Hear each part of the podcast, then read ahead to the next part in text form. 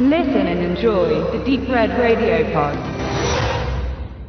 The Unthinkable, das Undenkbare, ist ein schwedischer Katastrophenfilm, der verschiedene Fährten legt und sich interessant macht dadurch. Es gibt keine direkte, eindeutige Bedrohung. Es explodieren Bomben in Stockholm und der IS bekennt sich zu diesen Anschlägen, doch wenig später geschieht weitaus Mystischeres.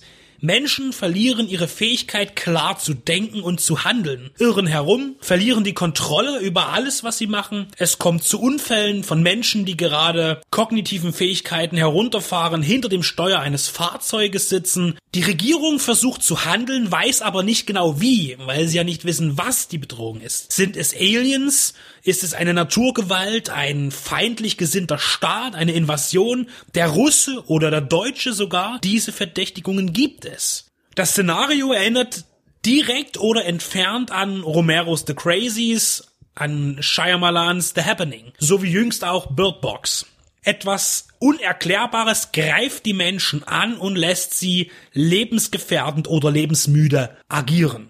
Erzählt wird diese Katastrophe aus drei verschiedenen Sichtweisen. Allen voran ist Alex der führende Protagonist, ein junger Musiker, der in seine Vergangenheit reist, in eine ländliche Heimat, aus der er einst vor seinem Vater floh, nachdem die Mutter abgehauen ist. Der Film legt viel Wert auf die Gefühle seiner Figuren. So nimmt er sich dann in der ersten halben Stunde auch viel Zeit, die tragische Vorgeschichte zu erzählen. Die erste Schnittfassung war da sogar länger und hat dem Ganzen die doppelte Zeit eingeräumt. Das musste dann aber für den endgültigen Cut weichen. Erst ab der Hälfte legt dann die Unthinkable richtig los. Der Film wird hektischer und der Actiongehalt steigt. Die Stunts werden immer spektakulärer und sind eine gesunde Mischung aus realen Effekten und CGI.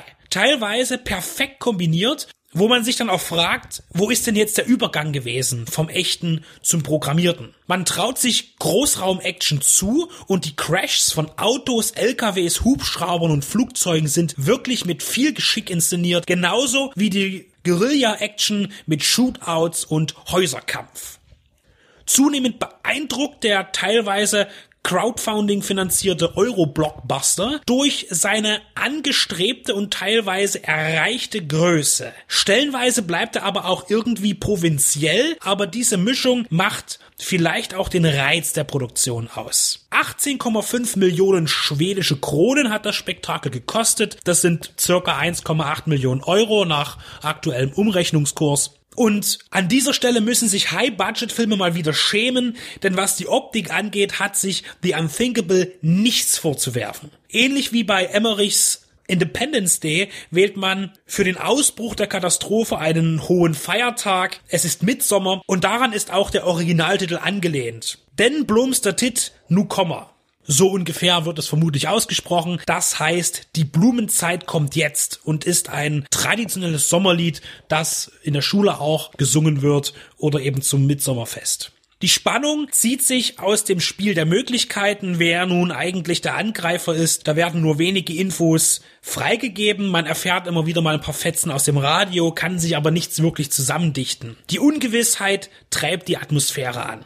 Übertrieben wirkt zuweilen das aufdringliche Orgelspiel als Untermalung, das schon sehr stark an Hans Zimmers Vertonung von Interstellar erinnert, aber zugegebenermaßen passt es einfach und macht effektive Stimmung, besonders beim doch sehr theatralischen Finale, das alle, wirklich alle emotionalen Register der Filmgeschichte zieht. In Zeitlupe, fallender Regen und ein Mann am Klavier, sage ich jetzt mal als Stichpunkt. Da ist auch schon viel Kitsch drin. Viel einprägsamer bleibt aber, und das ist vielleicht der ganz große Wurf, das Schlussbild. Denn das könnte so mancher als Hammer, wirklicher Hammer, bezeichnen und vor allen Dingen als politisch brisant möchte an dieser Stelle nichts weiter dazu sagen. Guckt euch das an, das ist wirklich ziemlich böse, könnte man sagen. The Unthinkable ist allein wegen seines Preis-Leistungs-Verhältnisses aufregend. Ein guter und großer Schritt in Richtung Massengeschmacks-Blockbuster, aber auf eine positive Art und Weise.